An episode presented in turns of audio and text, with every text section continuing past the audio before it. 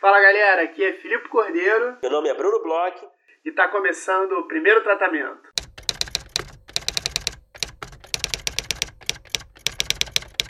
Fala Brunão, tudo bem?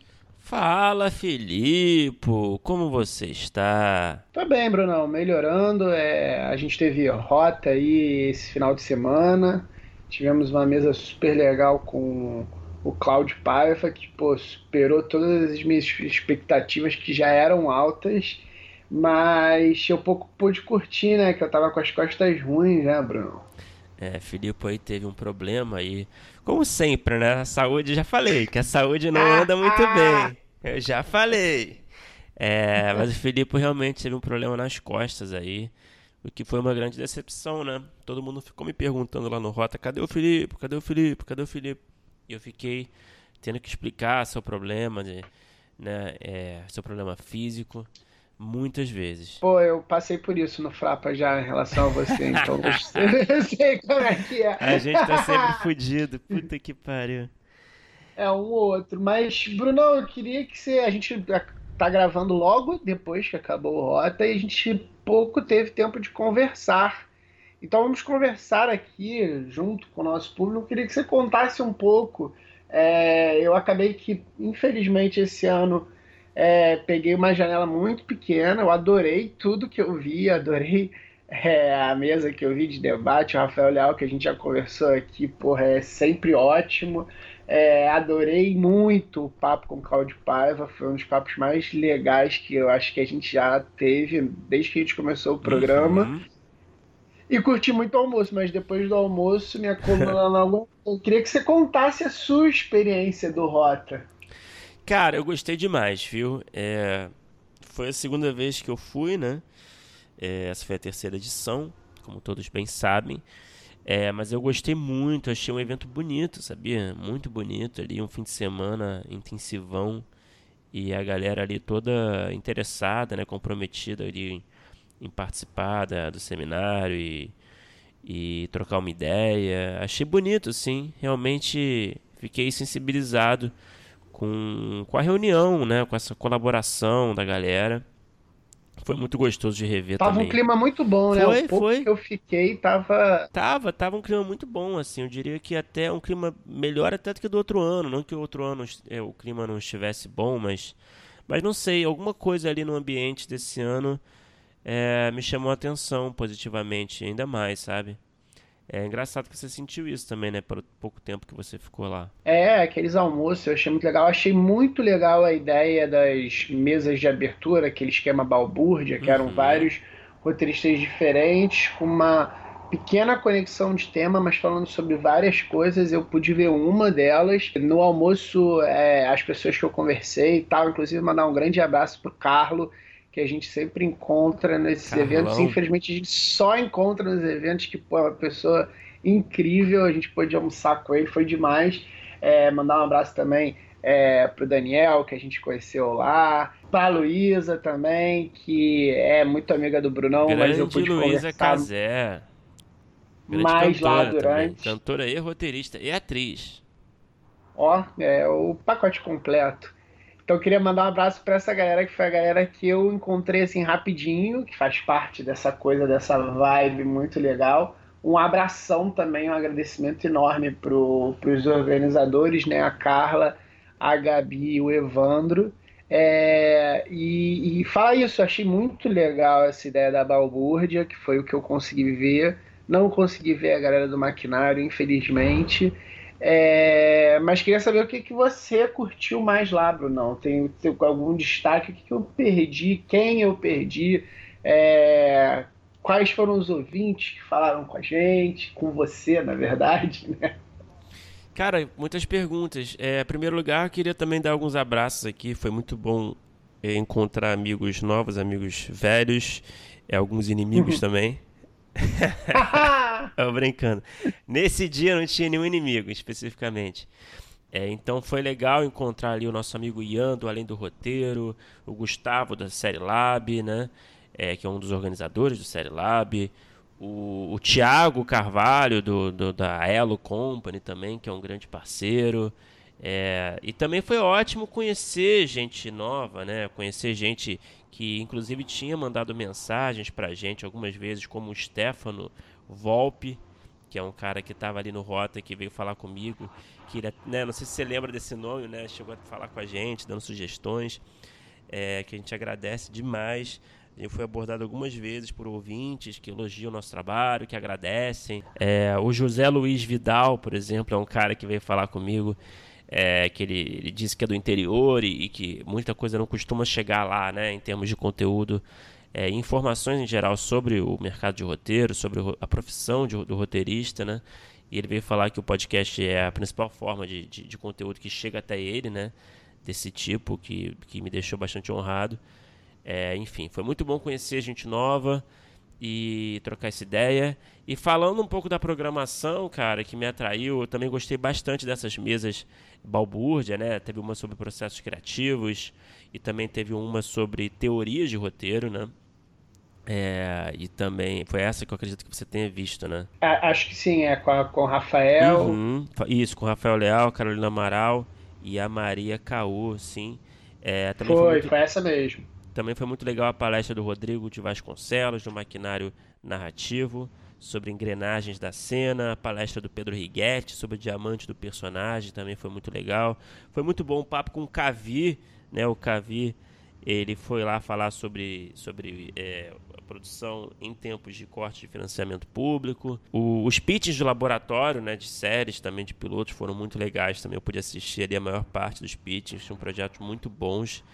É, então, assim, botando assim na balança, foi uma experiência muito rica, muito gostosa, assim. Conheci gente maravilhosa que pretendo manter em contato, né?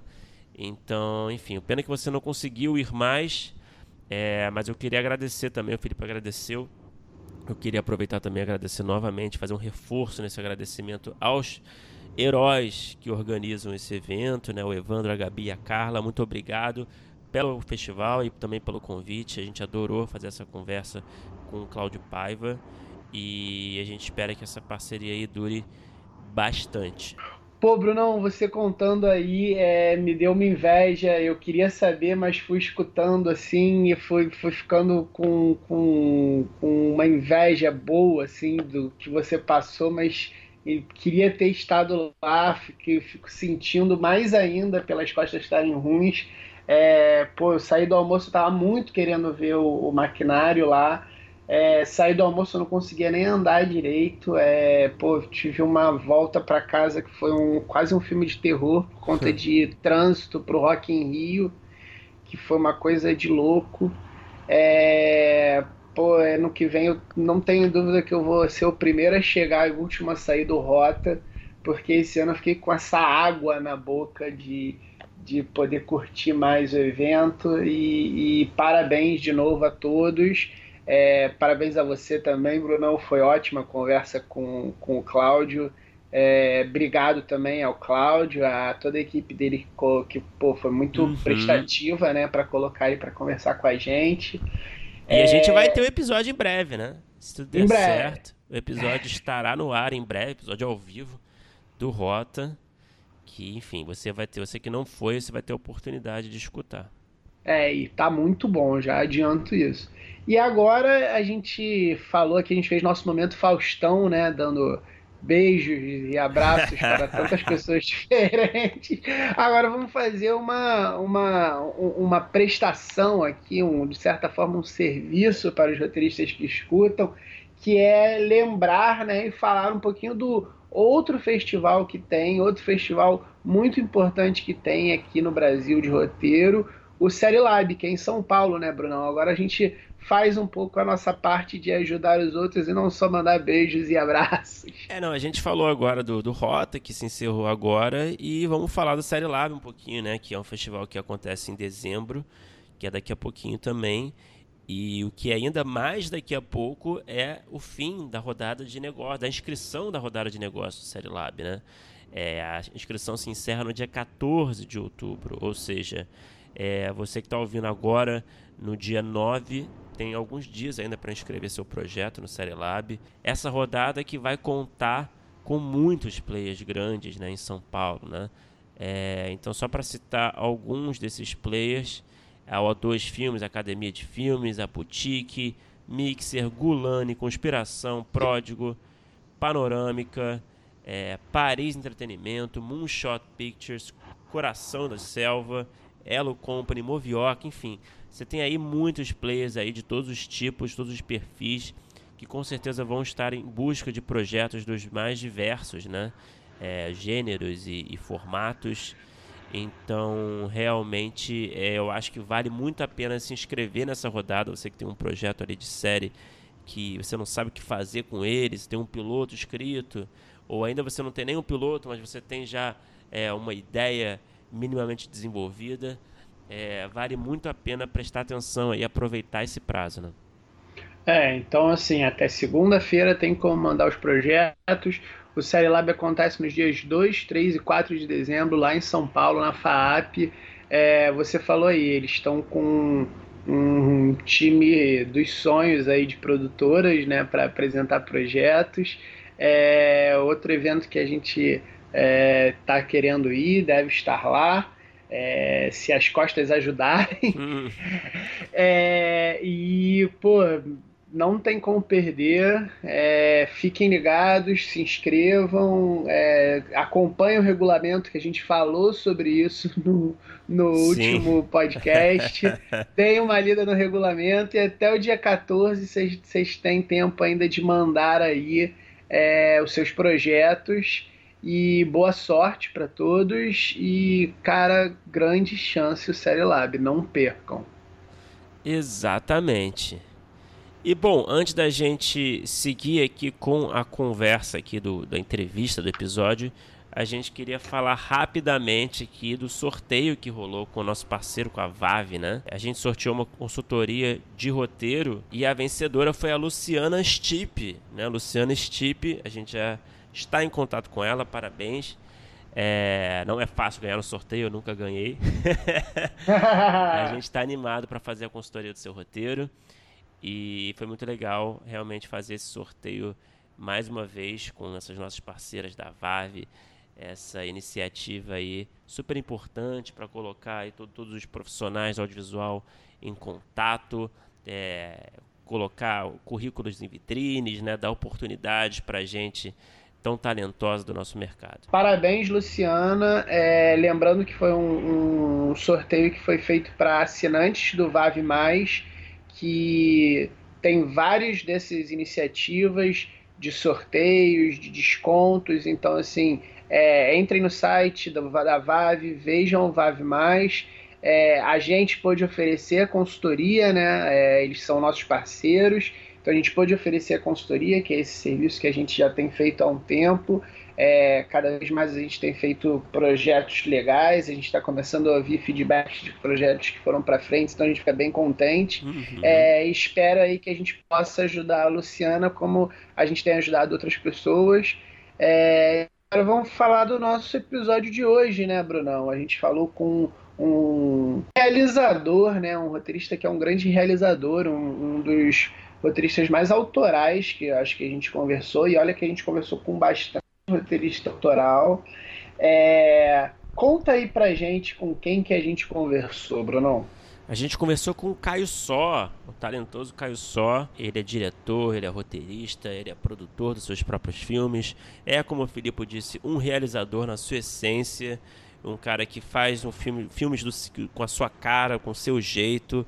É um cara que veio do teatro, então também é, tem um diálogo ali no, na obra dele é, entre o cinema e o teatro também.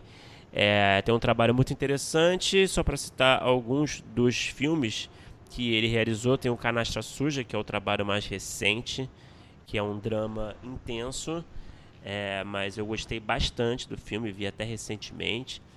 É, escreveu também o filme Teus Olhos Meus, Por Trás do Céu, Minutos Atrás. Então ele tem vários longas metragens aí no currículo. É, o, o Caio ele tem é, esses longas, né? Ele conversou muito sobre a forma com, como ele pensa roteiro, ele já pensa em certas questões de produção, ele pensa também fazer filmes de baixo orçamento. Então, para a galera que é, tem essa pretensão e tem é, esse tipo de DNA, até é bem legal de escutar essa conversa, porque ele é um cara que se preocupou muito com isso em alguns filmes que ele fez. Ele tem um projeto agora recente com, com é, de um filme só filmado com aparelhos celulares. Uhum. Todo o processo dele é muito particular, né? É, cada um dos filmes leva um processo diferente, todos eles muito particulares. É, foi um papo aí com, com muita informação interessante, principalmente para quem é esse roteirista ansioso, que quer ser um realizador, que quer tirar as obras do papel. É, o Caio, de certa forma, mostra alguns caminhos, né, Bruno? Isso, até fazendo um link com o que eu falei da palestra do Rota, é, ali que teve o Cavi Borges, né, que é esse realizador também independente, que faz na guerrilha tudo. É, o Caio só é um outro é, integrante aí desse movimento, digamos assim, né? É um cara que faz muito com pouco, é um cara aí que tem dicas, que tem segredos para revelar sobre isso, então é, nos tempos atuais a gente pode se inspirar bastante em gente como ele. Isso aí, vamos ouvir o papo.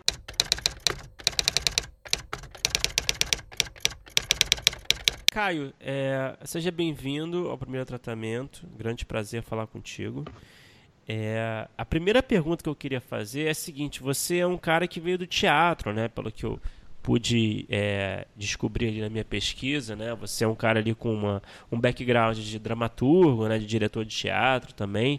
Eu queria entender como é que se deu esse deslocamento do teatro para o cinema, para o audiovisual. Sempre foi um desejo também expandir a sua área de atuação como artista, ou é algo que foi acontecendo? Como é que aconteceu esse, esse deslocamento? Bom, é, em primeiro lugar aí, valeu pelo convite. Eu acho super legal estar tá podendo participar, é, contribuir de algum jeito aí contando a minha experiência, que eu acho que a minha experiência tem muito a ver com esse primeiro tratamento mesmo, porque é um, um mergulho de olhos fechados mesmo no, no assunto, sabe? Sempre foi assim e eu pretendo como artista que sempre seja, assim, sabe? É, é, é um, essa minha mudança do, do cinema do teatro para o cinema, né? Foi uma coisa bem, bem solta, tanto que eu não fiz nenhum curta antes de fazer meu primeiro longa, que foi o Teus Olhos Meus. Eu, durante meu processo de formação, que, que foi na faculdade de teatro, eu tive a oportunidade de estar tá fazendo alguns cursos, porque eu sempre gostei de estudar. Então, acabava, acabei que eu fiz uns cursos no Senac de, de é, roteiro, né? De, de roteiro não, de câmera é, depois eu fiz de Photoshop, fiz de After Effects. Eu fui me formando nesse sentido sem nenhuma intenção de passar pelo cinema, por, só por ter mais recursos mesmo, assim, sabe? Me formei como profissional de câmera é, e fui é, usando desses cursos durante minha vida até o momento em que eu tinha uma companhia já há 15 anos, né? Sinceramente Cínicos, em São Paulo. E eu tava sentindo muita dificuldade, porque o meu processo sempre foi independente, né? De, cara, manter os atores ensaiando durante é, meses, e aí estrear, e sempre ser um problema com o teatro, arranjar o teatro, conseguir o público. E o meu primeiro passo para o cinema foi um pouco do, desse cansaço com o mercado do, do teatro, assim, sabe? Onde eu desgastava muito os atores, não conseguia nem pagar um ensaio para eles direito.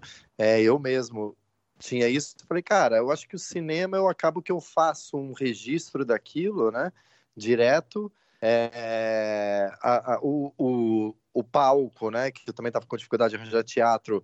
O palco é como um palco de rua, né? Você liga uma câmera, ela está funcionando e você registra.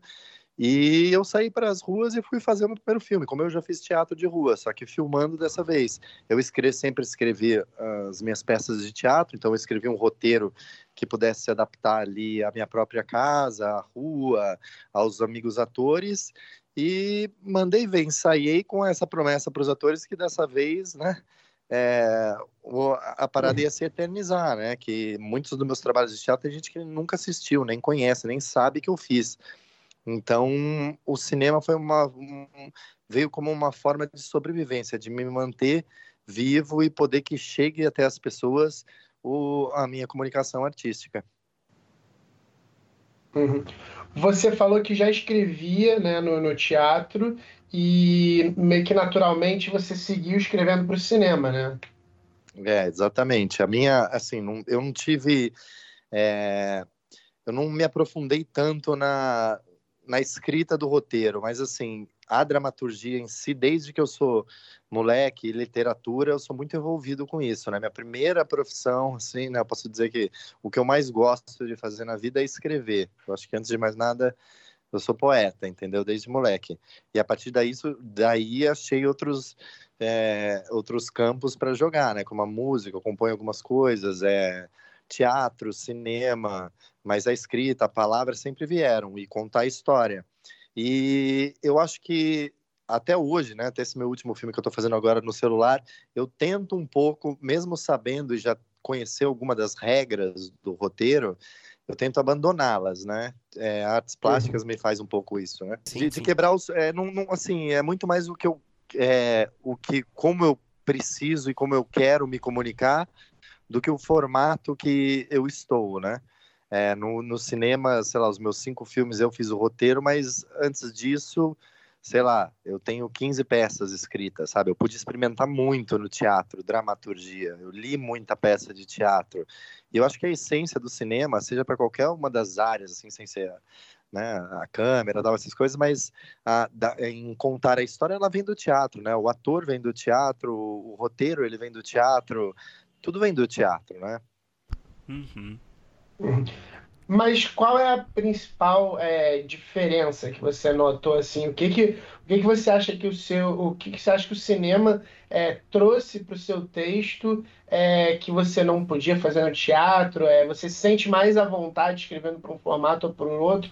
Qual que você acha que é a diferença assim? É, quais são as principais diferenças entre escrever roteiros para o teatro e para o cinema no seu trabalho? Assim, no, no, no, meu cinema, né, que é uma coisa que as pessoas podem acompanhar mais, porque até faz um tempo que eu não monto nenhum teatro, é, nenhuma peça, é, eu, eu tive as duas experiências. Filmar peças de teatro, né, que eu fiz no teatro e passei para o cinema, então o Por Trás do Céu era um espetáculo teatral, onde eu tive que adaptá-lo para o sertão e viajei para o Nordeste, filmei lá, então teve essas adaptações. E a diferença é, primeiro, claro, né, você poder usar da imagem, né, o, o, o teatro você usa da ação, usa da imagem, óbvio também, né, mas é, você poder trocar um pouco do, do da verborragia ali que, que a gente coloca um pouco no teatro para poder manter na, na ação cênica da imagem. Isso foi uma primeira mudança, assim, ter que me adaptar a, a tirar o texto, né? E, e trocar pela uhum. imagem. E também quando você escreve, eu pelo menos no, no, meu estilo de teatro, era bem verborrágico, foi um processo eu começar a dar desimportância para a palavra e tentar achar na imagem, até no roteiro, né? Que você vai escrever num, num, num, numa linha. É, bebe um copo de água é, olhando para o céu, né? Tipo, aquilo ali pode ser milhares de coisas, né? No roteiro ele pode estar assim, mas quando passa para a mão de um diretor, é, sei lá, isso pode virar mil coisas. Então, começar a ver como que o, o, o processo do roteiro, é, essa simbologia estando ali, ela pode se ampliar de uma outra forma, né? Foi, foi as rubricas foram o principal para mim, sabe? Das coisas, assim. Elas têm uma, uma grande diferença entre a imagem e o palco.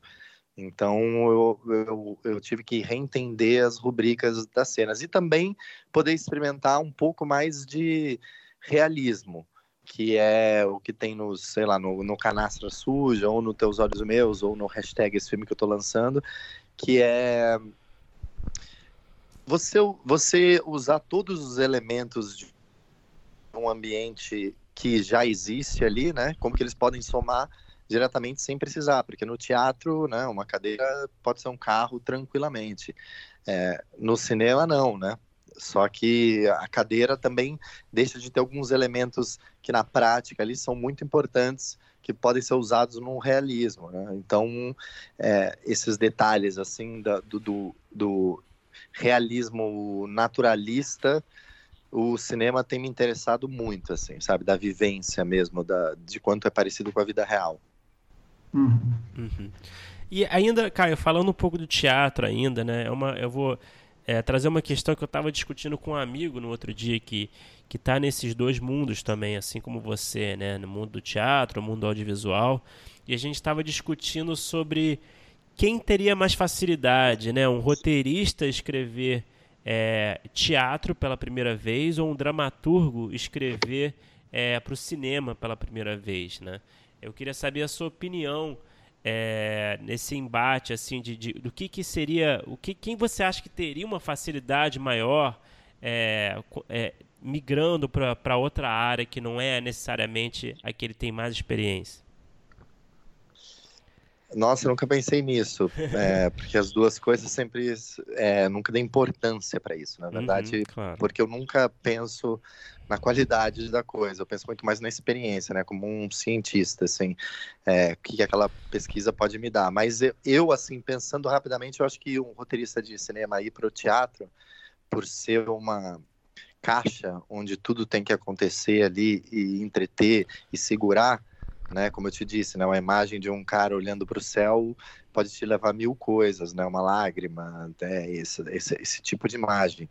Você segurar, por exemplo, um, sei lá, esperando o Godot, que você segura durante duas horas e meia, é, duas, é, três pessoas no palco ali, uhum. é, conversando, né? Sem você poder, não vai passar figuração. Eu fiz um pouco isso no Minutos atrás, né? No, uhum. num dos meus filmes. Que essa luta de tentar jogar no cinema, eu poderia falar, não, agora eu faço entrar mais uma pessoa, uma participação, ele entra, dá um tiro no cara. Não, não vai acontecer nada, entendeu? É desse nada que se transforma tudo, dessa caixa preta. E é desse vazio. Eu acho que é, o roteirista, por ele ter essa dinâmica, né, de cara cortar e ir para outra cena, mostrar outra coisa, essa possibilidade de dos cortes, para mim facilita muito. Acho que tem mais ferramentas, escrever. né, à disposição. É, é, é, eu acho que para entreter e para fazer e para contar uma história, esse número de cortes, de, de pessoas que vão só passar, o número de pessoas que podem participar, sabe? O teatro, cara, não dá para você chamar um ator que vai entrar e fazer uma pergunta e vai ter que estar no outro fim de semana, e vai ter que estar no outro, que vai ter que estar uhum. no outro, ou um, um, tiro toda vez, ou esses elementos todos de ação que o cinema pode dar, que você grava, né, filma uma vez só ali, num dia, né? Tipo, você tem que manter essas coisas. Então, o roteiro, ele tem que, você tem que, né, você pensa já com esse roteiro que você pode viajar com a peça, é, você pensa na estrutura, você pensa nas facilidades da montagem.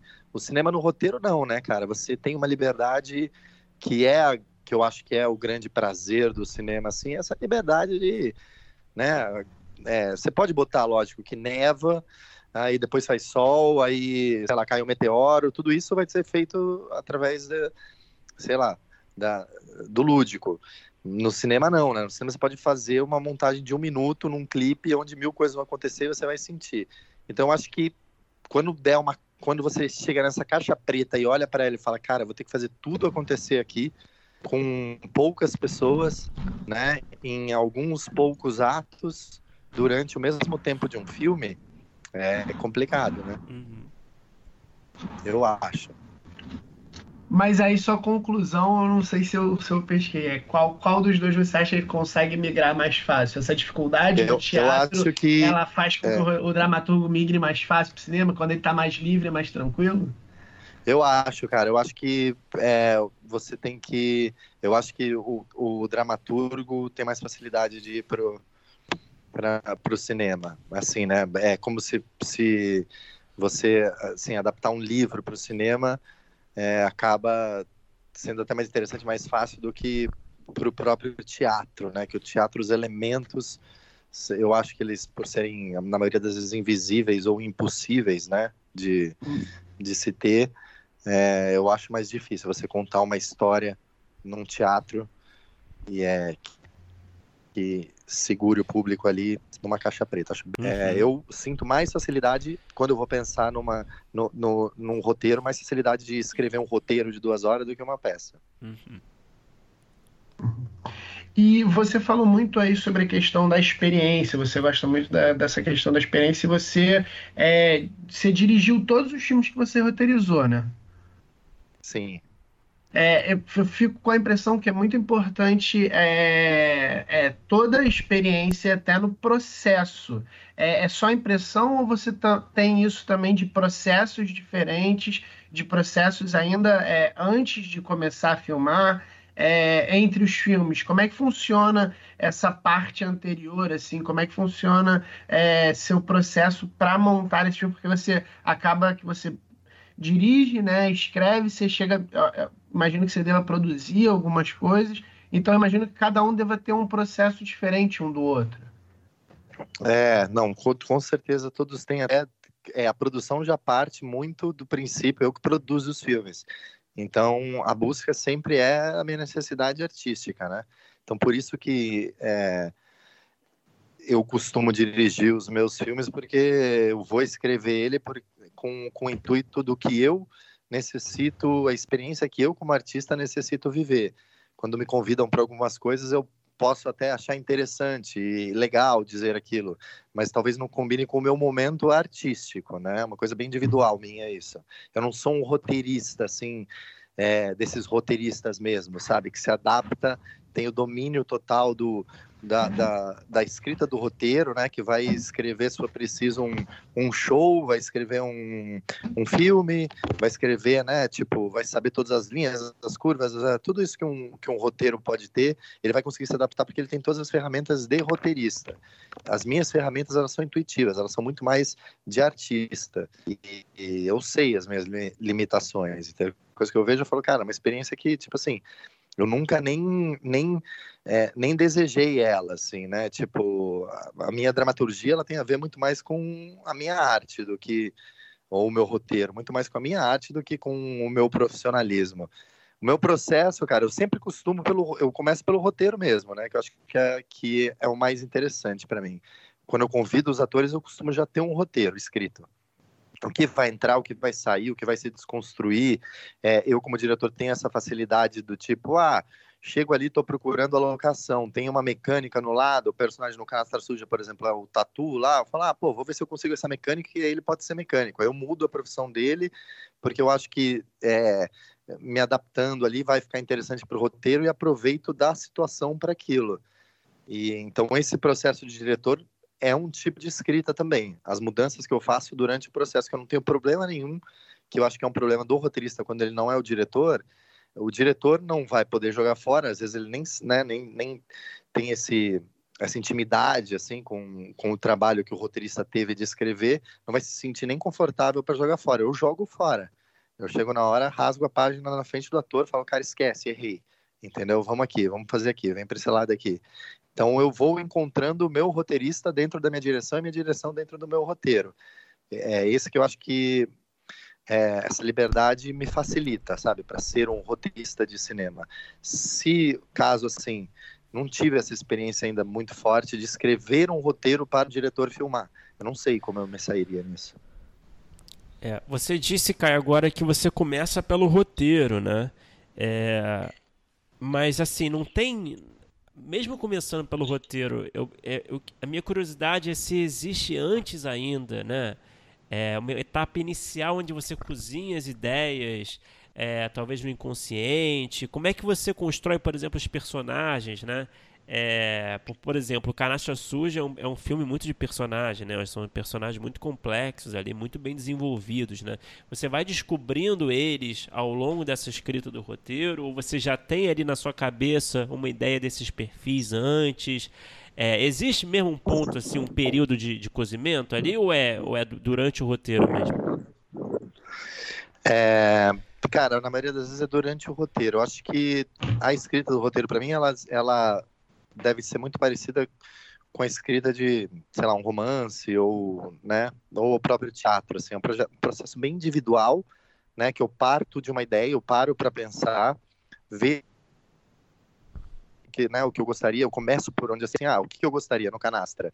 Gostaria de fazer um filme onde o espectador fosse, é, de certa forma, julgasse uh, os personagens que não fossem tão então, né, tipo assim, mostrar para o espectador quanto que a gente, sei lá, pode chegar e achar uma pessoa filha da puta porque ela chegou atrasada no encontro ou falou um negócio, você é capaz de tornar aquela pessoa para você um filha da puta, né? Essa facilidade que o ser humano tem de julgar sem base em nada ou só por um erro. E quando isso acontece numa família, tudo é perdoável no Natal, né? Então, eu parti meio disso. E aí que eu comecei a construir isso. Falei, pô, o que, que pode ser? Ah, um pai que pode ser julgado que comeu uma filha. Isso é péssimo, escroto, né? Falei, cara, vou fazer o público, vou tentar fazer o público chegar nesse nível sem ser isso, né? Não é isso que, que teria acontecido. E aí comecei a construir como que seria essa família, quais seriam os elementos para me ajudar a contar a história. Ah, então tá, uma família. Família que tem, tem os irmãos, ele tem irmãos. Como seria? Bom, daí eu comecei a pensar nas características desse pai. Ah, ele tem uma filha. Essa filha, para dar uma força é, feminina para esse personagem, né? Ela cuida da irmã, é, que a mãe não pode. E a mãe é uma mãe dessas. É, vou dizer até a palavra normal, sabe? Uma mãe moderna, uma mãe que, cara, uhum. tem que se virar nos 30, sabe? Não pode dar é, o dia inteiro uma atenção para um filho, né? Ela tem que trabalhar, tem que fazer as coisas, é, tem que viver, né? Uma mulher que vive, que não é essa mulher antiga que vive só pro para sei lá pro marido, né? Ela tem os desejos dela, tem as vontades dela, tem as angústias dela por ter que ficar vivendo só para a família. E a partir disso eu vou construindo, sabe? Ah, então tem que ter uma figura masculina de, de, de, de irmão para poder se chocar com essa figura feminina, tal. Aí eu vou vou criando assim, sabe? Tipo, durante o roteiro mesmo. Mas assim, para começar, eu defino a gênese do, do, do, do roteiro, né? Assim, quem que vai estar tá, a princípio, né? Uhum. Ah, então é a menina, um namorado, né? Que, que vai ter essa relação do pai com o namorado tal. Crio esses personagens, aí eu mando ver. Assim, eu já tenho uma base de quem são os personagens, assim. Mas o quão desenvolvida é essa base? Cara, é... deixa eu pensar aqui. Quando que você verdade... se dá por satisfeito assim? Tá, eu encontrei, eu tenho, tô satisfeito com esses perfis aqui, eu posso seguir com o roteiro. Eu, eu meto muito a mão na massa, cara. Eu, eu penso escrevendo. Eu começo escrevendo, tipo, a primeira cena. Tá, vamos lá, tá em casa que pode estar acontecendo. Eu já sei como que vai ser o final, né? Eu costumo sempre uhum. buscar um caminho já para o final, para saber onde é que vai dar toda essa história, né? É, aí eu começo já escrevendo uma cena, mesmo porque, como eu te disse, eu não tenho problema nenhum de jogar cenas fora. Então, escrevendo a cena, eu vou descobrindo relação. É, os diálogos me ajudam muito. Se você está numa mesa de jantar e um. É, como que cada ação de cada personagem já vai definir como é cada um. Sabe? Quem é que foi servir? Quem é que cozinhou? Quem é que reclamou? Onde é que estava um? Tá na mesa ou não tá? Tudo isso já são características que vão se desenvolver para o filme inteiro. Então, uma primeira cena assim, sei lá, no, no Canastra Suja, eles vão levar o pai alcoólatra, o pai é alcoólatra. Então, como é que acontece? O irmão vai embora, porque ele não aguenta ficar ali com o pai. Você já fala, pô, então esse cara aí já não é, não tem uma relação tão boa com o pai. A menina tá cuidando da, da autista, ah, então ela é a pessoa que é responsável pela menina.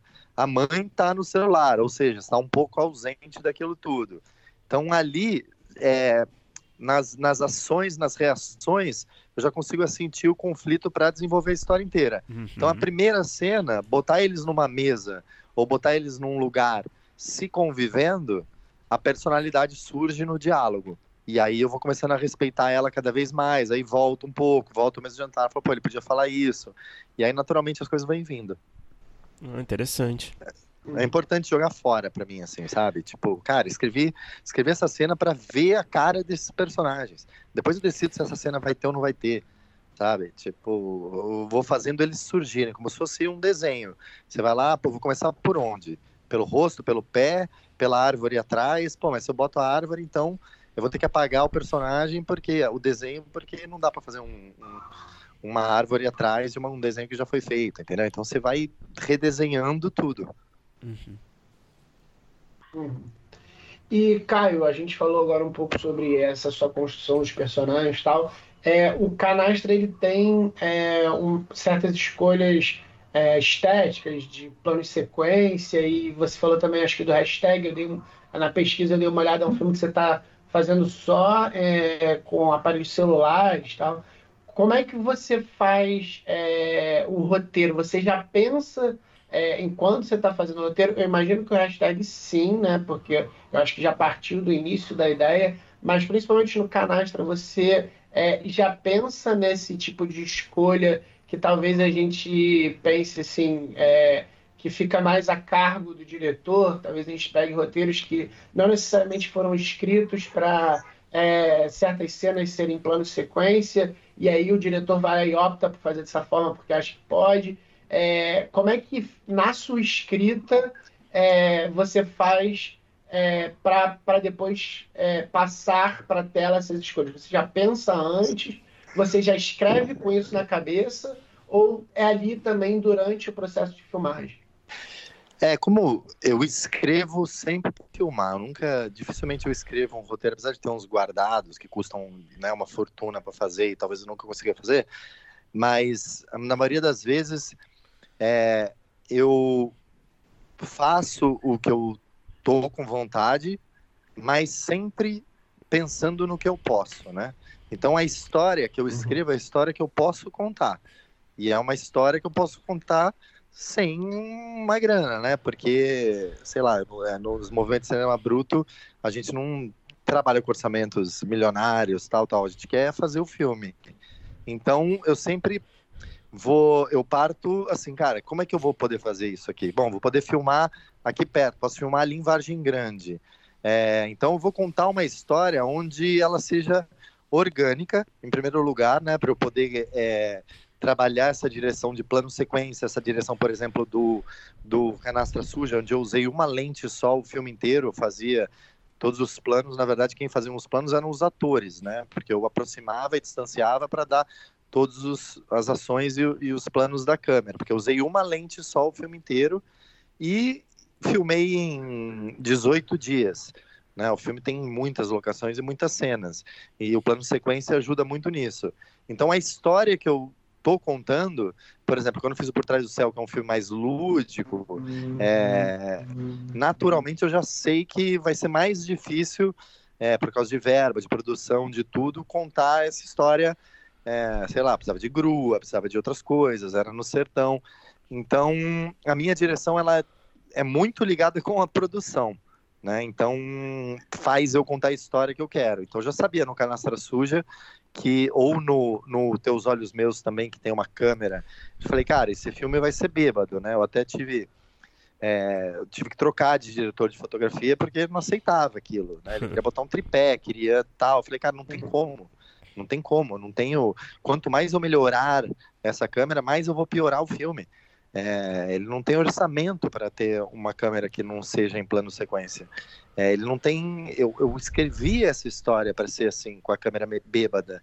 Porque é essa possibilidade. O personagem é um jovem bêbado e perdido. A câmera é assim. Se fosse para fazer um, um, um, filme que a câmera não fosse assim, eu ia contar outra história. Então as coisas são completamente ligadas: produção, direção e roteiro. Né? A direção vai ajudar tudo isso a acontecer, o roteiro é o que vai partir de, de falar quase que, né, o roteiro que diz o tamanho do orçamento, né, não é, na verdade não é o diretor, é, o, o diretor tem que se virar ali, mas é, o roteiro já diz muito do filme que você precisa fazer, né? a pessoa lê o roteiro já fala, cara, não dá para fazer esse filme desse jeito, entendeu? Eu acho que é isso. É, eu acho que esse é um assunto bem pertinente, assim, é, é de, de como, acho que eu acho que está muito em voga nesse, nesse nosso momento infeliz né, do, do nosso audiovisual, né, da nossa, das políticas audiovisuais, que é essa falta de recursos né, e como a gente se vira né, para fazer os nossos filmes. Né. É, você falou aí que um, acho que um segredo principal é, é para realizar os filmes dentro desse contexto é pensar no projeto como um projeto barato, né, desde a concepção do roteiro. Né. É, Exatamente. Mas além disso, o que você pode assim com, compartilhar, né, tendo essa, essa experiência algumas vezes já fazendo filmes de baixo orçamento? É, quais são os outros segredos é, para realmente realizar, né, tirar esses filmes do papel, né?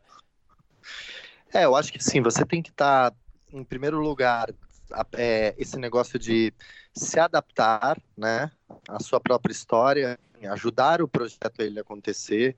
Você tem que usar um filme sem dinheiro, cara. Que nem você me perguntou de como é fazer teatro e fazer cinema, é quase isso, entendeu? Você para fazer um cinema com dinheiro, eu acho muito mais fácil escrever um roteiro caro do que um roteiro barato. Sim, uhum. claramente eu acho isso. É, para você, você vai ter que ser muito mais habilidoso para poder contar uma história que seja dentro de um apartamento ou tipo uma história que aconteça no seu bairro. Ou uma história, sabe, que você pode deixar a câmera na sua casa, a galera almoça lá e vai. Então, tudo isso é criatividade do, do roteirista. O roteirista tem que saber disso, é dali que vai partir o negócio.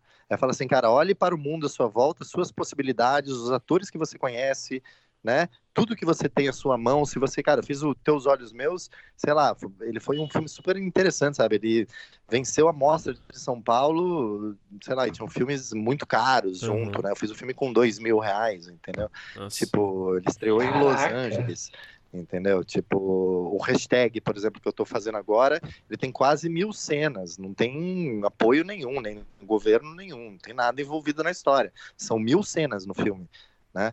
Então essa possibilidade ela vem de, dessa criatividade de você como roteirista falar, cara, eu vou realizar isso. O que pode acontecer é, numa rua em Nova York pode, cara, se depender do, da minha criatividade, ela pode acontecer aqui no recreio, entendeu? Essa é a verdade. Se a história você conseguir segurar como roteirista, qualquer história acontece em qualquer lugar. Eu já tive peças de teatro que foram adaptadas, sei lá, já passou em Cuba, já foi no México, já foi na França, tipo, a mesma história com pequenas adaptações. Era no sertão, mas aí virou no México numa mina de carvão, e assim vai, entendeu?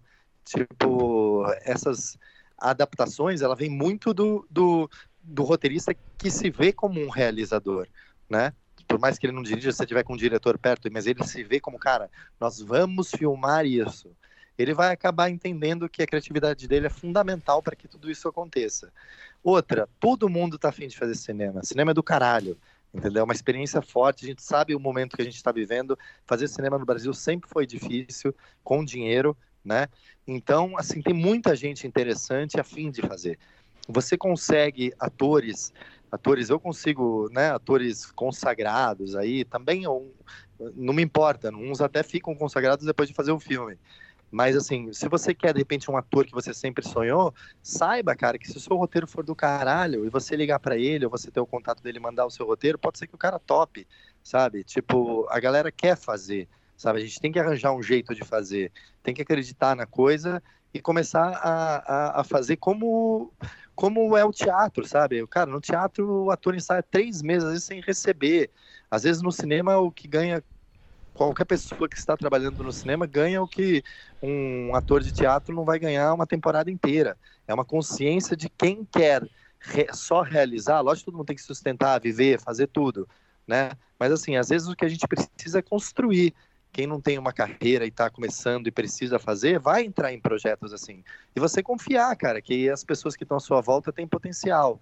É, sei lá, o, o, fotógrafo que fez o Deus, o Por Trás do Céu e o, e o Canastra Suja é um dos maiores fotógrafos do Brasil hoje em dia e os primeiros filmes dele foram os meus, entendeu? Tipo, eu peguei um fotógrafo que ninguém conhecia e já era um dos caras mais talentosos que eu conheci. É juntar a galera e fazer, sabe? Falar, cara, é, é, vão ter muita gente que vai falar que não vai dar certo, que não vai rolar. O Canastra Suja também foi um projeto independente, onde eu chamei a galera para fazer.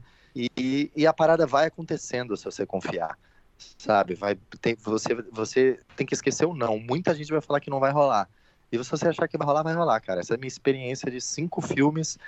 Todas as vezes que falaram não vai rolar, eu sempre respondi, não é isso que eu tô perguntando, entendeu? tipo, uhum. é, é, não tô perguntando se vai rolar no volta, se você topa ou não topa, é, essa é a diferença. Uhum. Né? Que câmera vai ser, não sei.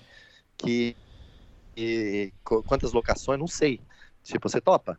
Assim, o resto deixa que eu faço. Né? Não vou, tipo, eu não vou ficar rico, você não vai ficar rico, mas a gente vai fazer um filme. O filme, para mim, já é um. Cara, é o pote de ouro no fim do arco-íris. É conseguir realizar um filme. Nada vai me deixar mais rico que isso. E tá cheio de gente assim, sabe? Sonhadora que quer fazer o um negócio e quer passar por essa experiência da vida. Cara, tendo feito um filme, tendo vivido essa experiência, tendo. É... aí tem milhares de coisas, né? Você só se fode quando vai distribuir o filme, ninguém vai no cinema, aquela, aquele mercado horrível que a gente vive para filme independente, autoral, essas coisas todas. Mas a experiência humana de se fazer só depende de cada um, cara. Em relação às dívidas, acumula-se muitas dívidas também, né? Eu sei porque eu falo experiência cara, própria. Vou te falar, cara, eu não que... tenho, eu não tenho, eu não tenho dívida nenhuma. Uhum. É, e nunca tive, porque o que é falado, o que é acordado, é, sabe, tipo, tá tudo certo. Quando eu convido uhum. para uma pessoa fazer um projeto, eu já convido falando que é um desastre, entendeu? tipo, que talvez a culpa não seja do filme. O Canastra Suja só se fudeu, velho. Só fui xingado no jornal, tipo, não participou de nenhum festival, só, só tomei no rabo. E tô feliz pra caramba. Às vezes me machucou. Agora, as pessoas que participaram estão felizes. Elas estão satisfeitas com o trabalho sabe? Todo mundo que teve lá teve respeito, esse é o principal para você conseguir fazer isso. Não tem como, sabe? Tipo, câmera, câmera hoje é a coisa mais fácil que tem, você consegue, cara, qualquer câmera hoje está filmando, sabe? Tipo, profissionais, cara, tanta gente ainda querendo uma oportunidade para mostrar o trabalho. É, se você faz isso um acordo, a gente até costuma aqui no cinema até fazer um contrato, sabe? Cara, ó, as pessoas são é, produtoras associadas do filme, todo mundo é dono do mesmo filme. Então você não faz, cara. Se você já sabe a roubada quando entra, né? Eu não, não brinco de sonhar com uhum. sucesso. Eu brinco de sonhar com, cine, com cinema. Cinema eu prometo. Se eu falo o que eu vou fazer, a gente vai fazer. É, eu acho que a minha maior dívida seria convidar pessoas com projeto para no meio. É, e isso eu deixo as pessoas satisfeitas. Fiz e dali cada uma vai buscar suas oportunidades. Todo mundo gosta da história e tá afim da experiência. Cara, tá combinado que é esse o negócio, sabe? O, o, o, caro do cinema, eu acho que é quando tem dinheiro, né? Se você tá fazendo um filme com 5 milhões e não pagar as pessoas, é uma coisa. Agora, se você tá fazendo é. com mil reais, cara, entra quem quer, afunda quem quer. Entendeu? Uhum. É, Caio, você falou sobre é, a, a, recepção né, do Canastra Suja. Como é que é a sua relação com as críticas? Ainda mais assim, pelo que você falou, eu fiquei impressionado aqui quando você falou que o, teus olhos meus vocês fizeram com dois mil reais, assim, uma coisa de louco, imagino que tenha sido, e, pô, ganhou mostra e tal. É, logo no início, assim, você teve um filme com uma, uma boa receptividade. Como é que essa sua relação quando saíram essas críticas do Canastra Suja? Como é que você levou isso? Você lia tudo? É, ficava mal depois? É, esquecia? Como é que é a sua relação com, com as críticas? É, como eu sou produtor do filme também, né? Me responsabilizo por várias coisas quanto ao sucesso, né? Tipo, as críticas, às vezes, no caso do, do Canastra Suja, que, sei lá, no jornal, em letras grandes, me deu característica, tipo, de, sei lá, de quase um assassino, né? Colocou, tipo, que o filme era sórdido e desprezível, né? Isso aí você fala para um, sei lá, um criminoso, né? Não para um cineasta. Uhum. Então, o filme saiu na primeira semana. Os cinemas não quiseram mais o filme, né? Porque sólido é imundo, né? Tipo, desprezível as pessoas não têm que nem ver. É, e isso atrapalhou toda, todo o plano que eu tinha feito do filme poder ficar um pouquinho mais no cinema, né? Eu tinha atores que, de certa forma, para o mercado poderiam ajudar um pouco, né? Que estavam em novelas, atores bons, né? Atores que fizeram um trabalho foda. Então, isso a princípio foi um choque, né, de eu saber, caramba, uma semana no cinema, que, que merda, né? Tipo, fiquei chocado. Fiquei, cara, é, o Canastra Suja foi o que mais me doeu, porque assim, eu tô acostumado a não ter crítica, nem boa nem ruim, né? Tipo, eu acho que essa é a pior coisa, você não existir. É, mas também passa, se acostuma. E aí quando vem, vem tipo, é, meios que tem um, né, jornais que são considerados respeitados, tal, tipo, te xingando, eu me assustei. Foi a primeira vez que eu me assustei e, e foi a melhor coisa que poderia ter me acontecido, porque esse meu próximo filme ele é sórdido, desprezível, entendeu? Então vou ter que arranjar uma coisa pior. Então, tipo, é, você vai usando a seu favor. Todas as experiências você vai. Mas foi um choque, cara, porque a princípio você nunca acha que você está fazendo alguma coisa ao ponto de ser agredido, né? Eu fui agredido algumas vezes no Canastra Suja. Isso nunca tinha sido acontecido, nunca tinha acontecido comigo. Isso foi um choque porque assim, eu não não, não, não sou, a gente não faz nem o filme, sabe? A puta clima de respeito, todo mundo se, sabe? Somos todos coautores do filme, todo mundo se sente dentro do negócio e faz o negócio com um amor, né, velho? Que é o que rege a energia do mundo e gera ódio. Isso é foda. Quando se fala se o filme é ruim ou bom, acho que aí é de cada um, não dá pra. Né? Tipo, as coisas que fazem mais sucesso para mim são as piores. Então eu não tenho uma noção do que é bom ou do que é ruim. Então o meu, o bom e o ruim nunca vai estar relacionado a, ao mercado para mim, sabe? Mas, uhum. cara, é uma experiência importante, cara, ser xingado e, e se fuder. Você fica mais ainda desapegado à, à opinião e fica com mais vontade de falar, cara, foda-se, entendeu? Eu vou seguir o que eu quero seguir e que o que eu quero não vai me levar a nada a não ser o prazer de fazer, sabe? É, eu acho muito louco, cara, o poder que tem esses críticos, né? Ele, é, ah, ele, vou dar minha opinião, né? Minha opinião maravilhosa aqui e, e sem pensar na, na, nessas consequências, né? De tirar o filme de cartaz, né? Numa semana. Né? É, eu acho muito louco, assim. Né? É, eu, enfim, também tive recentemente experiência parecida até. Eu fui pesquisar aqui, cara, fiquei curioso. E inclusive foi o mesmo, o mesmo cara que escreveu. o As mesmo críticas, cara... é. Também ele foi bem criativo na, no, na crítica sobre o meu filme. Que a gente ri muito, assim, hoje, né? Na época foi triste, hoje em dia a gente ri bastante. Mas enfim. Mas é, eu queria é, que você falasse. Não, esse, esse tipo de pessoa é. não. Cara, eu, se eu sou, eu acho que tem que ser repensado, porque já é tão difícil fazer é, destruir é tão rápido, claro. sabe? Eu acho que os meios de comunicação deviam se preocupar um pouco mais com os artistas. Tem uma coisa que falar, perguntar para um cara lá do Nobel, prêmio Nobel, tipo, por que, que o Brasil nunca ganhou? Ele falou, porque o, o Brasil destrói os próprios heróis.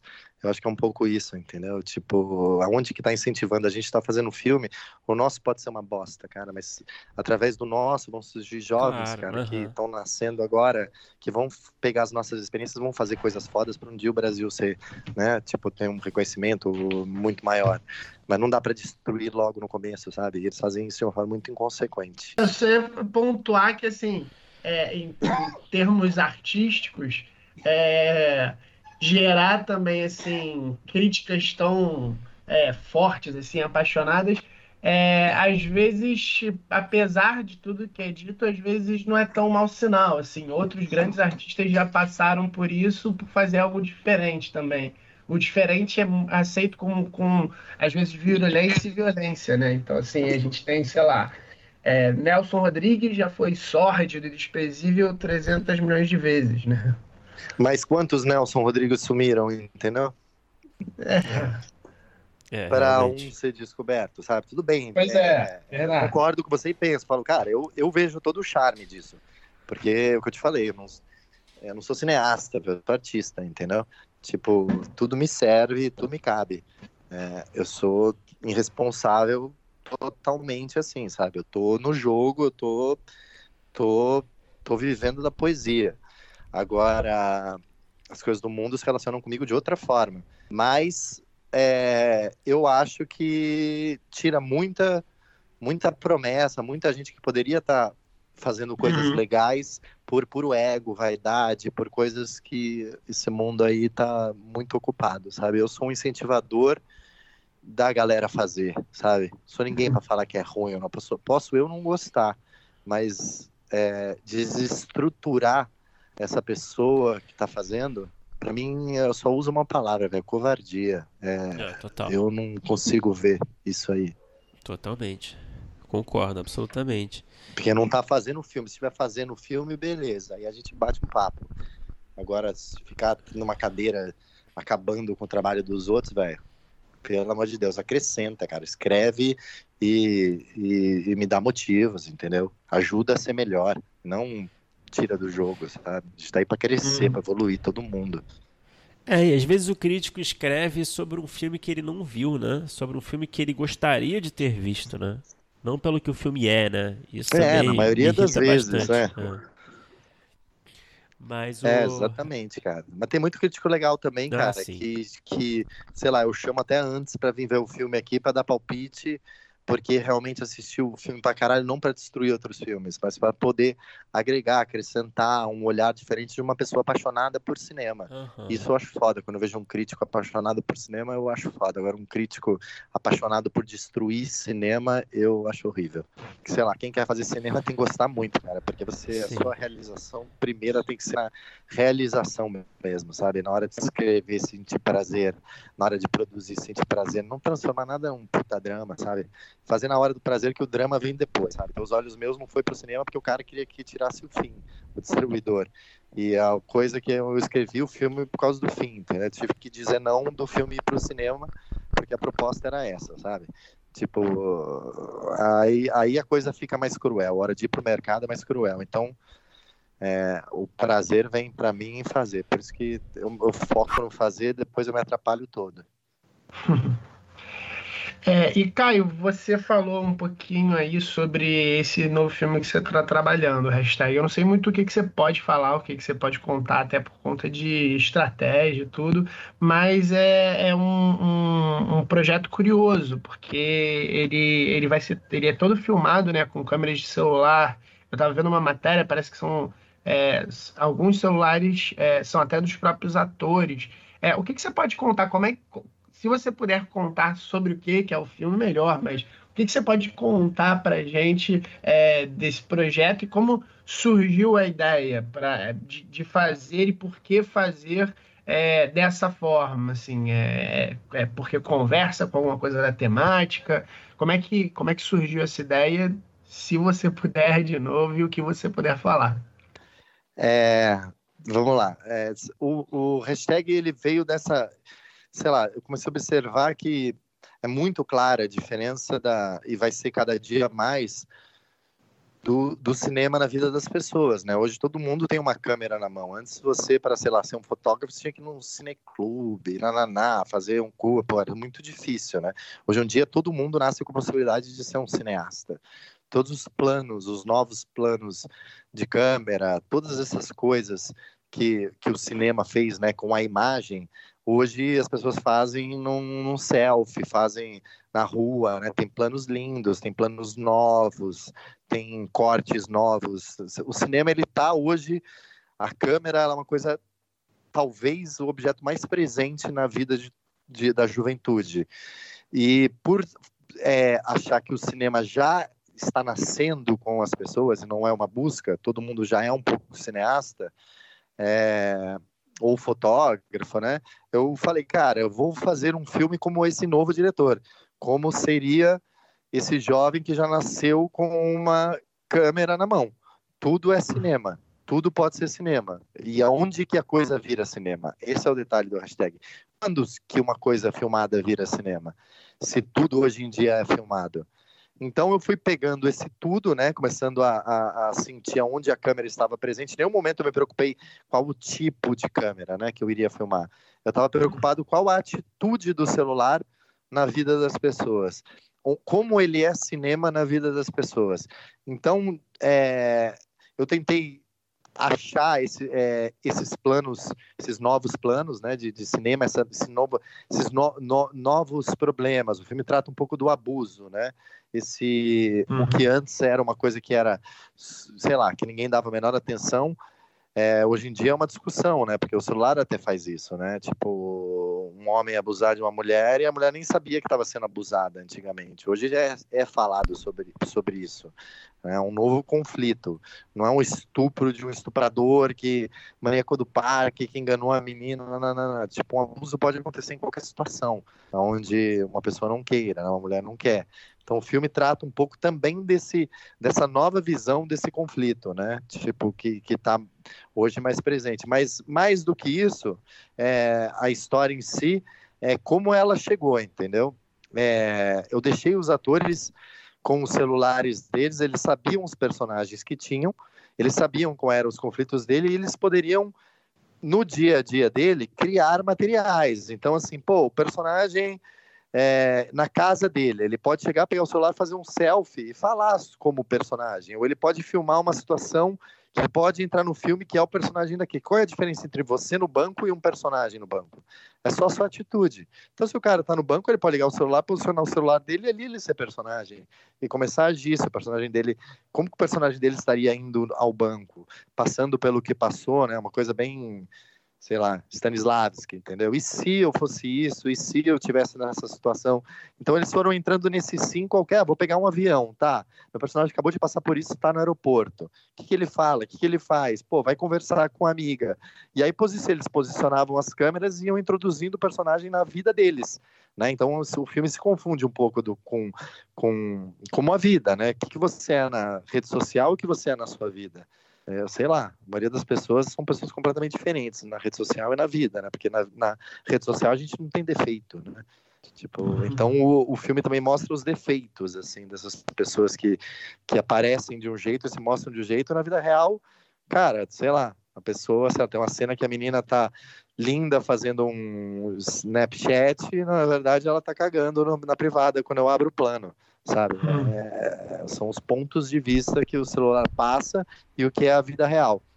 E aí eu fui descobrindo esse filme assim, ele é multitelas, ele acontece, sei lá, que eu te falei, ele tem mil cenas, um filme normal costuma ter, sei lá, 150 cenas, sei lá. É, é, que também é a velocidade do celular. Ele mostra como assim, né? Hoje a gente tem a câmera, a gente vê tudo, né? Se o cara, ah, o cara morreu, bateu o carro, você vai lá e recebe a foto do cara destruído dentro do carro. E você tá no meio do seu dia, assim, tudo que você queria ver era uma pessoa destruída dentro do carro. Então, ou pornografia, tem um grupo lá que você tá ali, cara, sei lá, almoçando e você vê, tem uma cena de suruba. Tipo, essas coisas elas influenciam no nosso dia.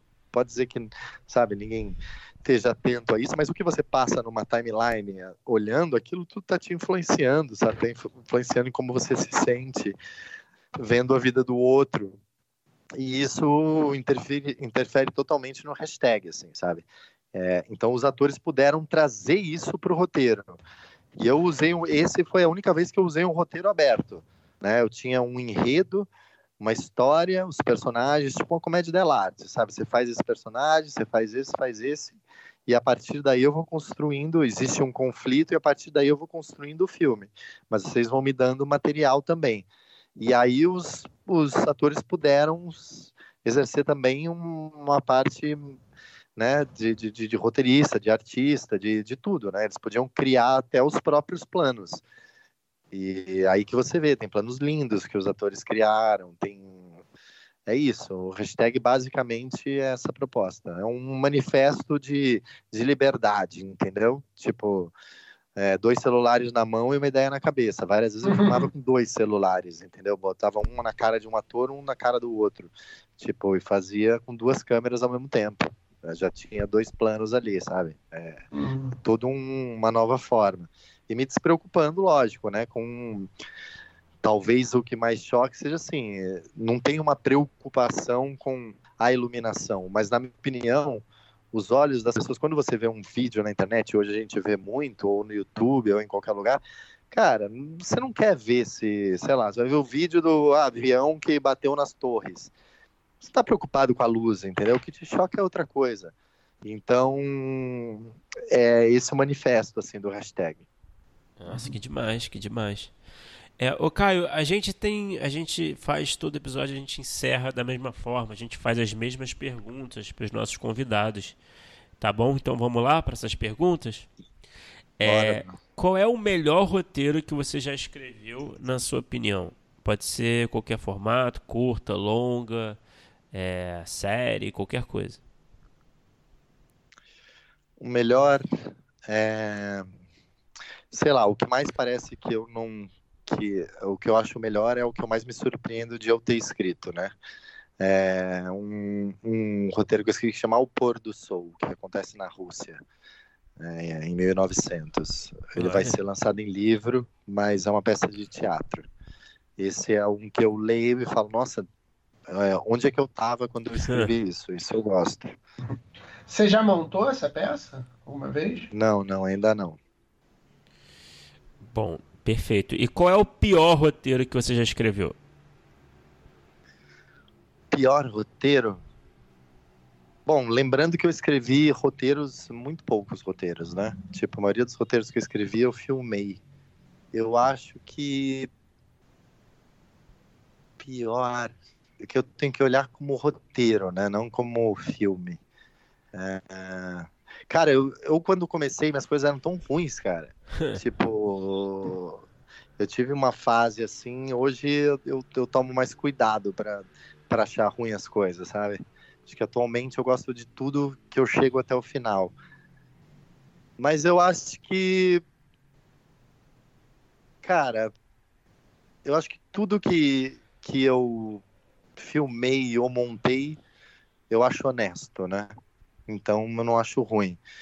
Eu acho ruim o começo de tudo que eu fiz, sabe? Seja do canastra suja, primeira leitura, sempre é horrível, entendeu? O roteiro é dificilmente ele tá, tá bom, ele vai ficando bom, assim, né?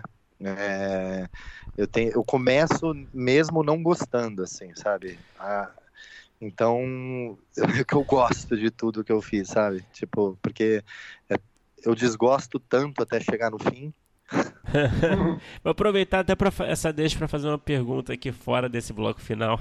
Coisa rara. Mas eu fiquei curioso. Nessa, nessas primeiras leituras que você faz de seus roteiros, você geralmente faz uma lista de convidados estratégica, assim? Ou você chama quem, quem as pessoas que você quer trabalhar, que você quer que façam filme? Você chama amigos de confiança? É, como é que você organiza essa, essas leituras? É, a princípio, para ler ou, ou até para assistir o primeiro corte do filme, que depois eu corto, mudo, faço tudo, eu chamo pessoas de confiança. Pessoas que eu já chego e falo, cara, ó, gostar não vai me ajudar em nada, entendeu? Eu preciso que você meta o pau agora, uhum. porque é agora que eu vou mudar tudo. O que você falar, assim, eu tô muito imerso no negócio e eu mudo todo dia. Um dia eu tô odiando, um dia eu tô amando.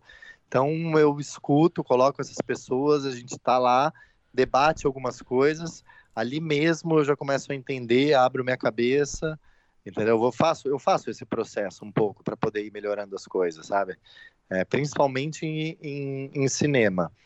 É, eu boto no jogo, agora no hashtag, por exemplo, eu já fiz duas sessões e o filme já mudou completamente. Eu fiz aqui em casa. Uhum. Né? O Canastra Suja também, eu fiz uma sessão em casa e me levantaram pontos super perigosos do filme que eu tive que escolher se eu ia deixar ou não, né?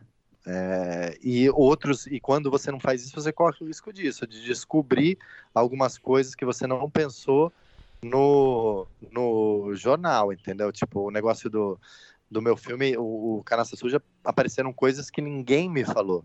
Então, no hashtag, eu, tô, eu quero mais ainda que as pessoas assistam, porque o mundo está mudando tanto e a gente é, tem uma cultura tão machista, uma cultura tão absurda, né? Por isso que o cinema está assim desse jeito, tanta gente pensando de uma forma tão louca que é bom você saber antes, sabe? Do que falar, cara, uhum. onde que eu vou me meter, tá?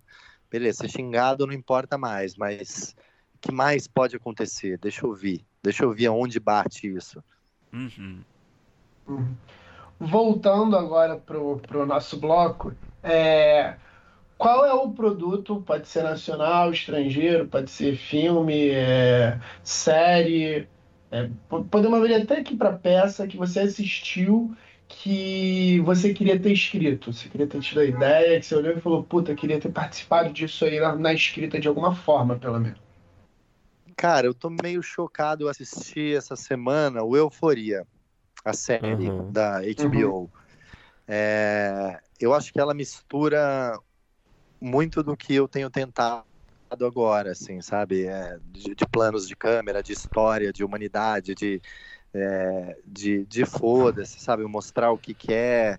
Eu achei bem legal, assim, achei um, eu já achei que tem essa comunicação de com o jovem cineasta, sabe? Com a pessoa que já está filmando de um jeito onde a, a tradição caiu, sabe? É o que, sabe, pode tudo. Eu gosto do pode tudo. Eu, eu gosto muito, eu gostei muito dessa euforia. Eu acho que, assim, na minha cabeça agora é a coisa que mais próxima que, que eu gostaria de ter participado. Perfeito. E Caio, para encerrar, qual é o roteiro que você tem escrito, a ideia que você tem desenvolvida, que está ali na fila, aguardando a chance de ser realizada, que você sonha em vê-la transformada ali, realizada de fato, seja no cinema, na TV? Seria esse, esse longa o hashtag ou seria outro? É, o hashtag ele já tá, né, já tá engatilhado ah. aqui, né? Ele já tá é, então tipo, quase pronto, assim. É, ele não vale. é, tem uma história que chama O Homem de Dentro, que é um cara dentro do coração dele, 3D, é, que que é o cara se envolvendo com todos os sentimentos dele, que é um projeto que eu sonho em fazer, mas precisa de uma estrutura, entendeu? O homem o coração e a razão. Olha. Ó.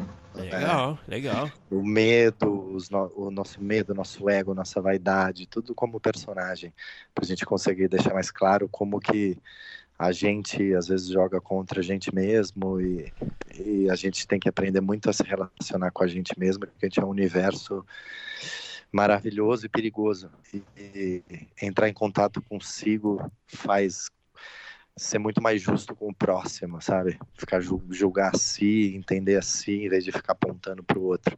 Já tem uma, uma gangue aí dentro da gente que tá fazendo mal, tem o Salvador, tem tudo. Vale mais a pena, assim, sabe? Que aqui existe uma transformação e ela começar dentro da gente mesmo, em vez de tentar mudar o outro. Acho que essa é a minha, minha meu sonho de projeto aí.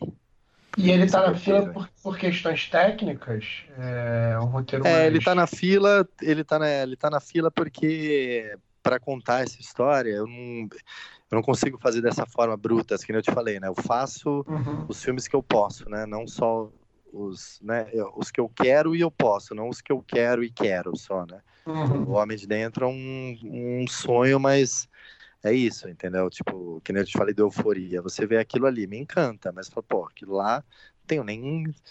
Né? Ainda mais nesse momento do Brasil, não consigo fazer nem os primeiros três minutos de filme, né? Tipo. Então, tem coisa que para fazer mal feita é melhor não fazer, porque tem coisa que pra, pra, é bom fazer mal feita porque é, é a ideia é ser mal feito, sabe? Tipo, quando a uhum. ideia é ser mal feito, é legal mal feito no bom sentido, né? Você uhum. fala, cara, é uma lente, é rock and roll, é comportamento, é olhar, é, é rua, aí dá para fazer, sabe? Agora quando você precisa trabalhar mais a ser um esteta ali realmente para entrar dentro de um coração, construir um coração, construir a face de todos os sentimentos, tem maquiagens, tem milhares de coisas que por enquanto essas portas não estão abertas para mim, mas Daqui a pouco vão estar. Ah, perfeito, Caio. Bom, Caio, muito obrigado por conversar com a gente. Foi, foi, foi um papo assim super gostoso, super interessante, informativo que também. Bom, Bruno. Obrigadão, cara.